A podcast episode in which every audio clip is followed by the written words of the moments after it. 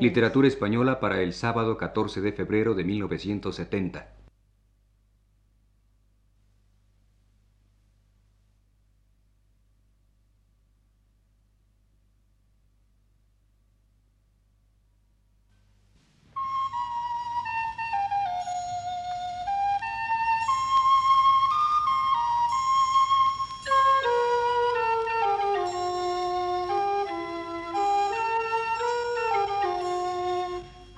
Señoras y señores, muy buenas tardes.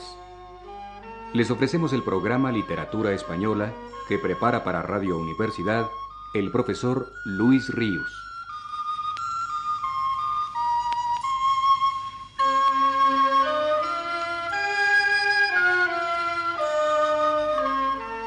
El profesor Ríos dice, en la reseña de la crítica española contemporánea, que desde hace varias semanas vengo esbozando, siguiendo fundamentalmente la historia de la misma escrita por Emilia de Zuleta, y tras de haberme referido a la obra crítica de Menéndez y Pelayo, Valera, Clarín, Emilia Pardo Bazán y Unamuno, hoy será la de Azorín la que ocupe nuestra atención. Se trata del crítico literario más fecundo de la generación del 98, generación, como ya tuve ocasión de comentarlo la semana pasada, especialmente dada a esta tarea. Fue para Azorín la crítica ocupación permanente y no ocasional a lo largo de su extensa vida de escritor, predominante sin lugar a dudas a su labor estricta de creador. Y si empleo aquí la palabra estricta, es porque Azorín no aceptaría que el trabajo crítico, tal como él lo entendió y lo ejerció, se escindiera del concepto de creación literaria ampliamente considerado. La afición crítica de Azorín se manifiesta desde temprana edad del año de 1893, cuando el escritor tenía 20 años, data su conferencia dictada en el Ateneo de Valencia e intitulada La crítica literaria en España. Casi interminable sería enumerar los ensayos de crítica escritos por José Martínez Ruiz. Ángel del Río ha creído poder clasificarlos en tres modalidades principales. Estas son ensayos descriptivos y evocativos de tierras, ciudades y lugares, ensayos de crítica e interpretación literaria, y ensayos donde lo literario, lo descriptivo, lo evocativo se funden. Sin embargo, aun en los ensayos del primer tipo, según la clasificación de Del Río, lo literario suele aparecer como incitación o como referencia.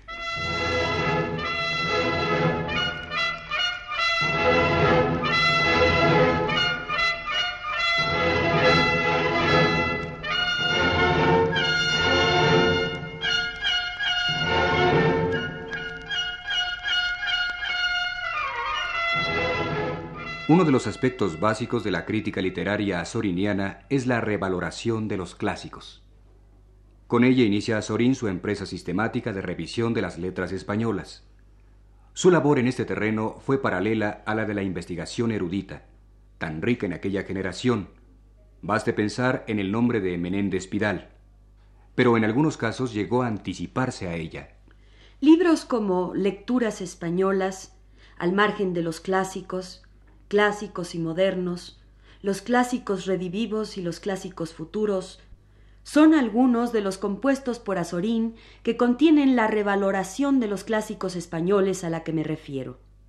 Su propósito fundamental al emprender esa tarea es actualizar a tales autores, sacar a la luz su modernidad permanente. Recordemos a este propósito algunas afirmaciones textuales del propio Azorín espigadas de diferentes textos suyos.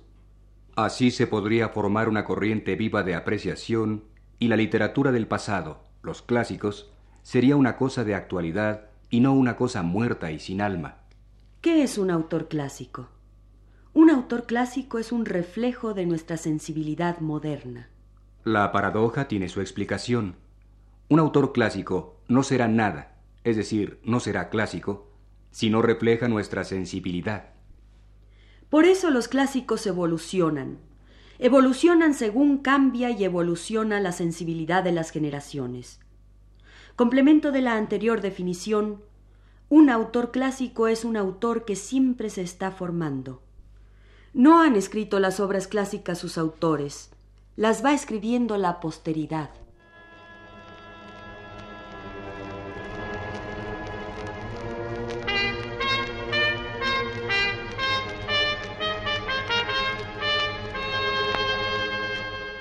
Cuáles son las ideas que sobre la crítica tiene Azorín.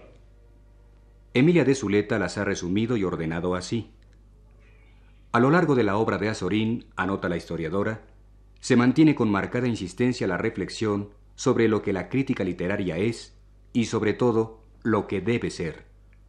Y de modo bien claro va estableciendo que a pesar de su falta de rigor, el impresionismo es la mejor vía de penetración frente a una crítica demasiado atenida a reglas y a preceptos gramaticales y que tiende a caer en una nueva pedantería, al estilo neoclásico. Este es el meollo de su posición, que puede reconstruirse a través de distintos textos y que va cobrando creciente rigor. ¿Qué es el crítico? se pregunta a Sorín, y se contesta en uno de los ensayos de su libro Clásicos y Modernos. El hombre dotado de experiencia literaria que posee ante todo una idea central o sistema que permita articular en un todo vivo y orgánico la obra de un autor o la literatura de un período. Su crítica ha de ser además interna, interpretativa y psicológica. Además de los rasgos metódicos anteriores, señala a Sorín que la crítica ha de proceder por examen, observación, asociación y disociación. Para esta tarea el crítico puede atenerse a normas, leyes, preceptos. Debe ajustarse a la realidad objetiva de la obra. Pero a pesar de todo, su juicio como tal es siempre subjetivo e impresionista. El mismo modo de presentar el asunto, de descomponerlo en el análisis, de agruparlo en la síntesis, implica un factor importante de subjetividad. ¿Cuál es la función de la crítica?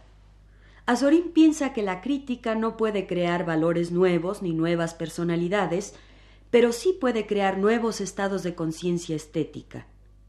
De este modo se convierte en una prolongación, en una ampliación, en una continuación de la obra. El crítico es, por lo tanto, tan creador como el poeta, tan sensible a la belleza como él, y en consecuencia la verdadera crítica es auténticamente creación. Entendemos que para Azorín lo es en un sentido mucho más amplio del que habitualmente suele encerrar esta afirmación, porque cuando le atribuye al crítico la función de prolongar la obra, aunque lo haga suscitando en el lector un estado estético que amplifica los efectos de aquella, lo erige hasta cierto punto en un co-creador. Con más precisión aún, habrá de decir en su epílogo de Lope en silueta que para comentar a un poeta se necesita ser poeta. Otro aspecto interesante de la función de la crítica consiste en su idea de que la obra de arte es un producto de la conciencia colectiva. En consecuencia, la crítica sólo se limita a revelarle a la multitud la obra que ella misma ha creado y a darle su espaldarazo para que circule de siglo en siglo. El crítico es quien señala que obras de arte son expresiones auténticas que pueden perdurar. De ahí que Azorín insista en la gran importancia de esta función prospectiva del crítico, que está atento y sensible a lo nuevo, a lo que no ha sido consagrado por la crítica seria. En su actitud debe haber, por lo tanto, un germen de disconformidad que le permita separarse del gusto general para anticipar, como fruto de minoría, lo que el tiempo convertirá en mayoritario.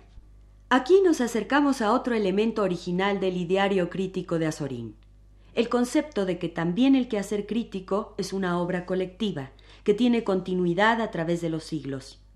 La opinión de los críticos coetáneos y las opiniones sucesivas en el tiempo son la perspectiva necesaria y justa para que la obra se sitúe dentro de su propia historia. Es una nota distintiva de Azorín su insistencia en defender este principio que él mismo ha practicado reiteradamente. Asimismo, su método crítico se integra con otra perspectiva a la que aludí antes. La obra debe ser presentada en su medio histórico, social y humano. La necesidad de ubicar al autor en su medio histórico lo lleva a utilizar el concepto de generación aplicado a la literatura por primera vez en España. Debe señalarse que este aporte de Azorín a la crítica anticipa un método que luego tendría tanta importancia en España a través de la obra de Ortega y de Marías. Si pasamos a considerar las condiciones que debe reunir el crítico, advertiremos que Azorín le atribuye gran importancia a la erudición. Pero todavía es mayor la que le concede a la sensibilidad, mediante la cual aquella es puesta al servicio de la vida. El crítico además debe penetrar en el secreto de la obra, de la creación misma. en la estructura, en la integración de sus elementos y en la psicología del autor. Otra nota original es su tendencia a un desdoblamiento de pura raigambre cervantina. Azorín suele comenzar la crítica de un autor con una interrogación brevísima donde explica el método que va a emplear o la experiencia literaria que dio origen al estudio. Menos frecuentes, pero todavía más valiosas, son sus indicaciones preliminares acerca de cómo se podría encarar un estudio completo del autor o tema tratado, que constituyen verdaderos índices o planes perfectamente utilizables para otras investigaciones. Así, en ocasión de trazar la breve semblanza de Valle Inclán, incluida en el paisaje de España visto por los españoles, esboza todo un proyecto para un análisis integral. Hay otros esquemas semejantes, eh, pero siempre con un planteo distinto que suele abarcar la caracterización completa del autor, la inserción en su época y en las corrientes literarias, la comparación con otros autores, otros géneros u otras literaturas. Aunque sobrios y precisos, incluyen los detalles necesarios que permitirían con facilidad su desarrollo. Estos planes o esquemas revelan una fase curiosa de Azorín. El crítico impresionista fragmentario se proyecta en el teórico que formula las bases para una crítica total.